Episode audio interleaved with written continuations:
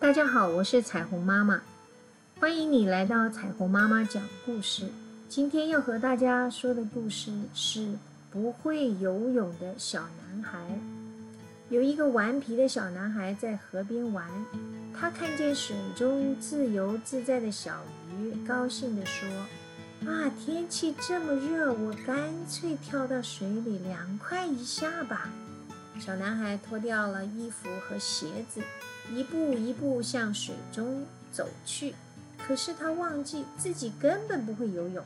当他快被河水淹没时，才突然害怕起来，大声的呼救：“救命啊！快来救救我！我不会游泳！”他的双手同时用力拍打着水面。这时，恰巧有人路过，看到，连忙跳下河，把小男孩救了起来。这位路人斥责小男孩说：“你这个孩子太逞强了！既然不会游泳，你为什么要跳到河里去呢？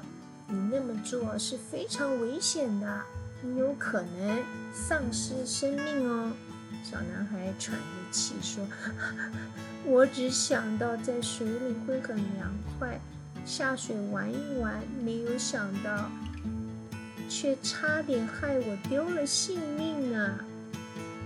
这个故事它告诉我们：我们做任何事情都要先衡量自己的能力，不要为了好玩或好面子而冲动逞强。有有意外，有可能会让我们丢了性命的哦。谢谢你的收听。